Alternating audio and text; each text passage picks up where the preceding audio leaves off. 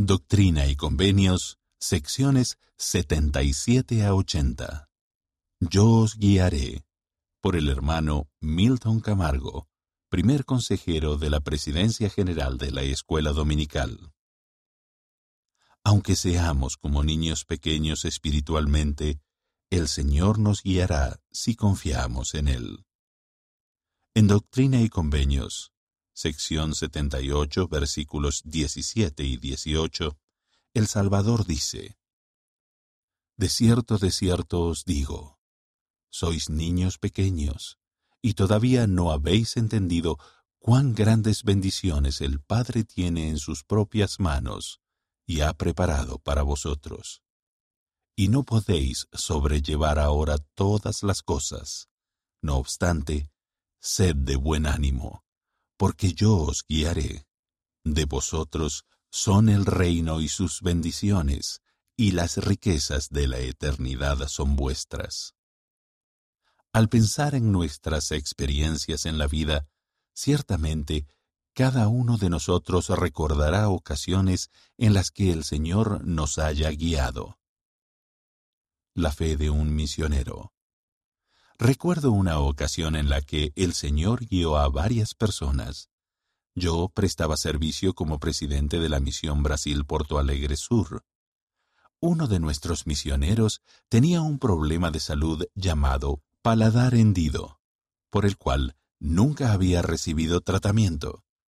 Cuando hablaba, el aire pasaba por el paladar y salía por la nariz. Las demás personas tenían dificultades para entender lo que decía. Aquel joven elder me indicó que había orado en cuanto al problema.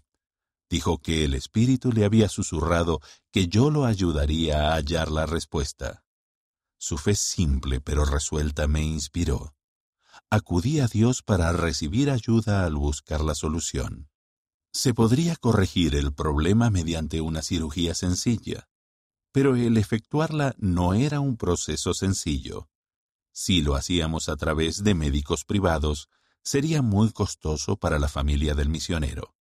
Por otra parte, recurrir al sistema de salud pública requeriría varias citas médicas y lo más probable es que se agotarían los meses restantes de su misión.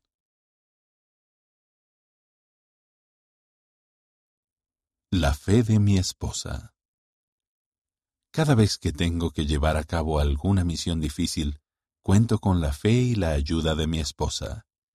Le expliqué el dilema de aquel misionero y le pedí que hablara con el personal del hospital público local. ¿Había alguna manera de que la cirugía se efectuase sin costo y dentro del lapso de tiempo del que disponíamos? Tras orar para pedir ayuda, mi esposa se dirigió al hospital se colocó en una larga fila de gente que aguardaba hablar con la persona que atendía al público. A medida que avanzaba la fila, mi esposa alcanzaba a oír cómo se procedía con los casos de quienes estaban más adelante. Por lo general, se indicaba a las personas que volvieran a una consulta médica seis meses después, y a veces aún más. Mi esposa sabía que aquello era demasiado tiempo para nuestro misionero, y se sintió inspirada a dejar la fila y pasar por otra puerta, donde encontró a otro empleado del hospital. Mi esposa se identificó y explicó la necesidad que tenía nuestro misionero. El empleado le indicó que hablara directamente con el cirujano, quien se hallaba en el hospital ese día realizando una cirugía en otro piso. Mi esposa explicó al cirujano cuál es la labor de los misioneros y la forma en que aquel misionero sería bendecido si pudiera someterse a una operación quirúrgica para subsanar el paladar hendido. El cirujano hizo algunas preguntas y luego dijo, ¿Podemos programar la cirugía para dentro de dos semanas? Él llenó un formulario del hospital en el que explicaba que la intervención era de provecho para la comunidad y que él tenía interés en efectuarla en lo personal. Entregó el formulario a su asistente y le pidió que programara la fecha. Diez días después, el cirujano operó al misionero. Pronto el elder se halló de nuevo en el campo, alegre y hablando con claridad. Con renovado entusiasmo reconoció que el Señor lo había guiado a través de aquello. La experiencia de ese misionero es un testimonio de que nuestro Padre escucha nuestras oraciones y nos guía de la mano. Sin Dios no somos nada.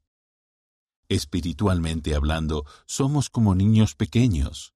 No comprendemos las grandes bendiciones que el Padre Celestial ha preparado para nosotros.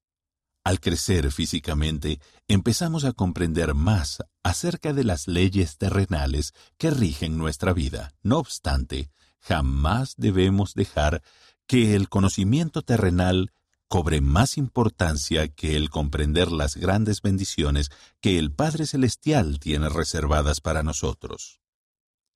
Moisés, un gran profeta del Antiguo Testamento, tuvo una experiencia que le mostró lo poco que sabía en realidad.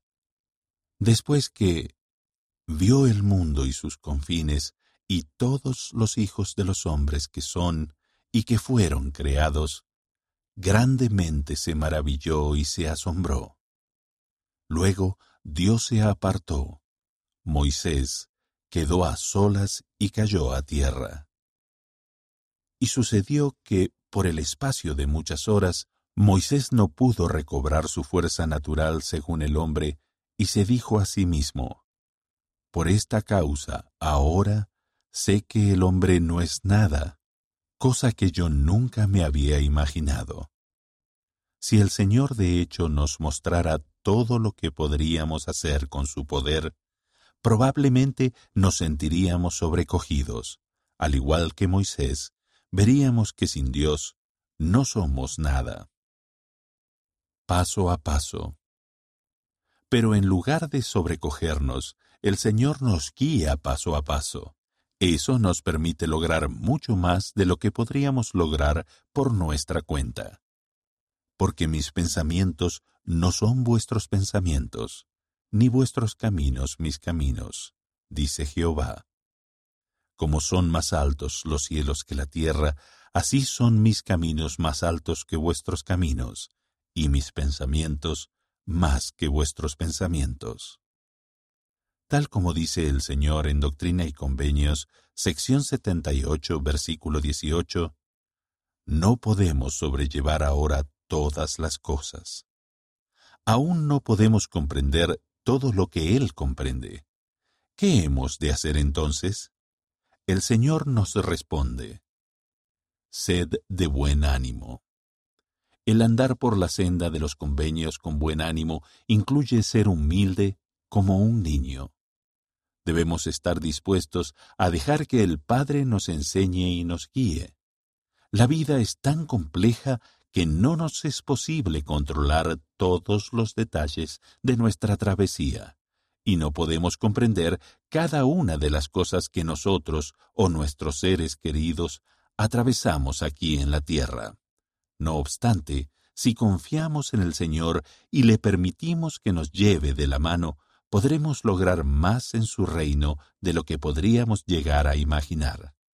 Seremos más capaces de bendecir la vida de los hijos de nuestro Padre Celestial, seremos más capaces de reconocer la mano del Salvador en nuestra vida, seremos más capaces de sentir gratitud por su infinita misericordia y amor.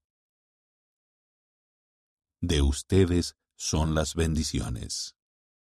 Finalmente, el Señor nos lleva de la mano al recordarnos que de vosotros son el reino y sus bendiciones, y las riquezas de la eternidad son vuestras. Permítanme volver al ejemplo del misionero. A él se le guió para que pudiera ayudar y se le bendijo con una cirugía que ahora le permite comunicarse con claridad. Luego se le guió a aquellos que estaban preparados para recibir el Evangelio y sus bendiciones, incluyendo el bautismo. También veo el ejemplo de mi esposa. Su testimonio se fortaleció más debido a que el Señor la guió, y entonces Él abrió las ventanas de los cielos y derramó bendiciones.